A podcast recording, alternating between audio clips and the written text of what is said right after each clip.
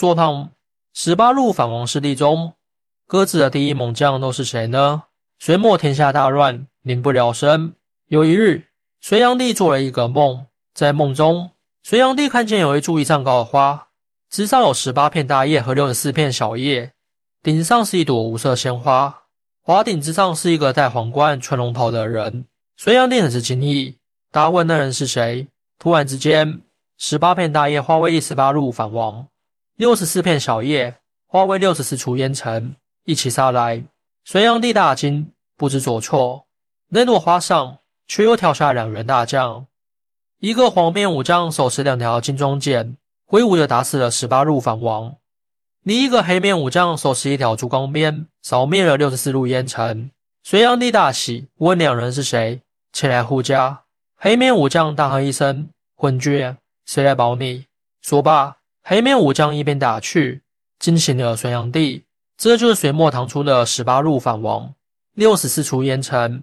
烟尘是小规模的势力，反王是规模较大的势力。手下各有一些勇冠三军的猛将。十八路反王的势力中，各自的第一猛将都是谁呢？一瓦岗混世魔王程咬金，西魏王李密，在十八路反王之中。以瓦岗军的猛将最多，瓦岗又分为两个时期。初期之时，程咬金是老大。程咬金当了三年皇帝后，觉得厌烦无比，就让位给了李密。李密之时，瓦岗众将基本定型，秦琼、邱瑞、王伯当、程咬金、单雄信为五虎大将，裴元庆为天宝将军，还有尤俊达、齐固远等人为七彪八猛士而起，十分兴盛。毫无疑问的是。瓦岗最强的武将就三公子裴元庆。裴元庆是隋唐第三条好汉，乃是八比哪吒林凡，手中使的是一对三百斤的铁锤。曾一人单挑瓦岗三百多将，无人能近他身。而且裴元庆是唯一能够应接李元霸三锤还全身而退的人。等裴元庆和邱瑞去世后，罗琛又加入了瓦岗。虽然罗琛只是隋唐第七条好汉，但获悉之时，前面六人已经全部去世。罗琛已经成了第一猛将，尉迟恭等人接不了他两三枪。二襄州白玉王高谭胜，高谭胜本是襄州刺史，是一个清官。在马苏莫奉命开河之时，邀各州借送一百个小儿。高谭胜大怒，下令责打马苏莫的差官，却原来是马苏莫要小儿来吃。高谭胜更怒，直接打死了差官。马苏莫也是勃然大怒，当然就要杀了高谭胜。正巧的是，金陵太阳山的熊祸海在襄州听闻麻叔谋作恶，就直接吃了他，推举了高谭胜为王。高谭胜称王之后，封了熊祸海为兵马大元帅。熊祸海是隋唐第四条好汉，自然也是高谭胜麾下的第一猛将。可惜的是，扬州夺玉玺之战时，熊祸海为了救众反王，力托千斤闸而死。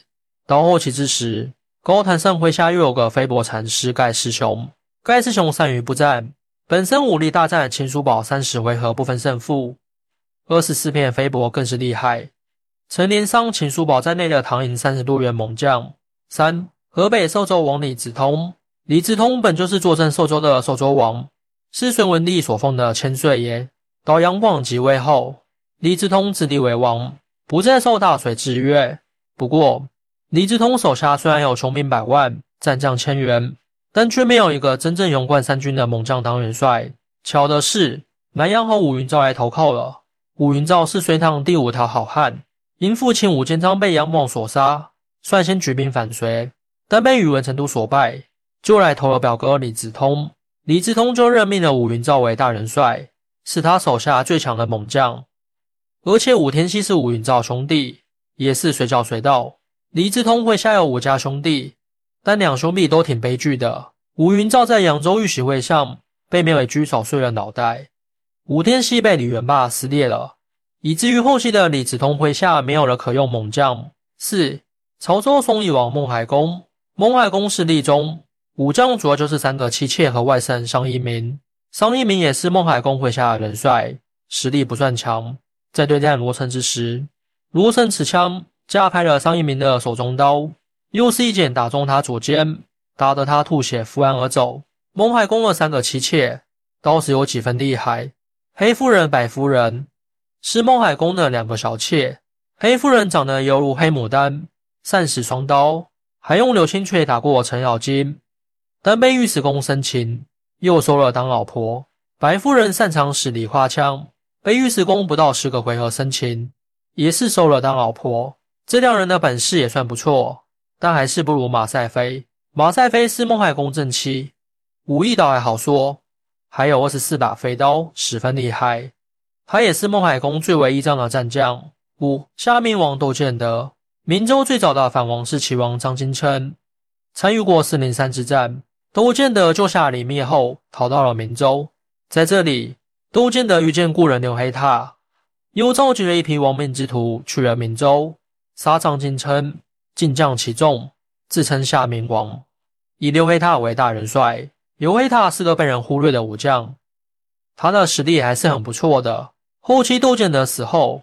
刘黑闼自称后汉王反唐，曾与罗成交战十余个回合。这个战绩确实不算强，但就怕对比，尉迟恭被罗成三四枪就杀得手忙脚乱了。因此，刘黑闼最低也是秦琼尉迟恭一个档次的武将，也是窦建德麾下最强武将。六三后定阳王刘武周，刘武周麾下有元帅宋金刚，还有个先锋曾迪尔。宋金刚没有武力表现，曾迪尔确实有所表现。在扬州御史会上，曾迪尔是第一个上场的。几个回合刀劈王世充的元帅断打，在三个回合建设知识王旺宝手下大将彭护，又几个回合打退戴师兄，但被他以飞帛斩杀了。不过，曾迪尔的实力在众多反王武将中还是不错的。在曾迪尔死后，宋金刚又招了个尉迟恭。尉迟恭的实力虽然与武云照、罗成这些当世的没法比。但也是勇冠三军，曾日夺三关，夜抢八寨，是刘武周麾下最强的武将。七胡公楚王雷大鹏，雷大鹏在荆州自称楚王，麾下的武将主要就是他的两个兄弟雷赛勤、雷胜勤。雷赛琴、雷胜琴两人都是仰慕秦叔宝才改的名。不过，雷赛琴的面貌与尉迟恭一模一样，他也曾假扮尉迟恭，如他当年一样。快速生擒了黑夫人。从这来看，雷赛琴的实力还是不错的，比尉迟恭差不了多少。因此，雷赛琴就是雷大鹏手下的第一武将。另外，雷大鹏手下还有个大将金德明。扬州御史会时，金德明使一柄大砍刀战秦叔宝，几个回合之后，扎白以铜锤砸中秦叔宝左手，但随即被罗成一枪刺死。八突厥老鹰王沙陀罗。沙陀罗老鹰王是突厥人，以铁眼龙为元帅。铁眼龙只是提到，并没有正式出场。不过，扬州御史会时，老鹰王手下有个大将铁木金，使一条一百斤的铁棒，三四回合就打败了王伯当。这个表现的话，算是老鹰王势力正面出场的第一武将了。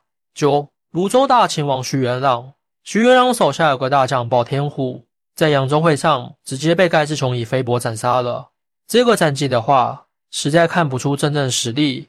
不过，徐元朗自身实力不错，他曾摆动托天叉大战尉迟恭，不到十个回合被他一枪刺死。但是，尉迟恭又可以秒败隋唐十八好汉中的单雄信。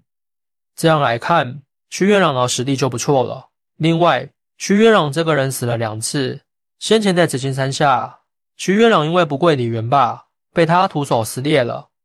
后续竟然又出现对战，尉迟恭被刺死。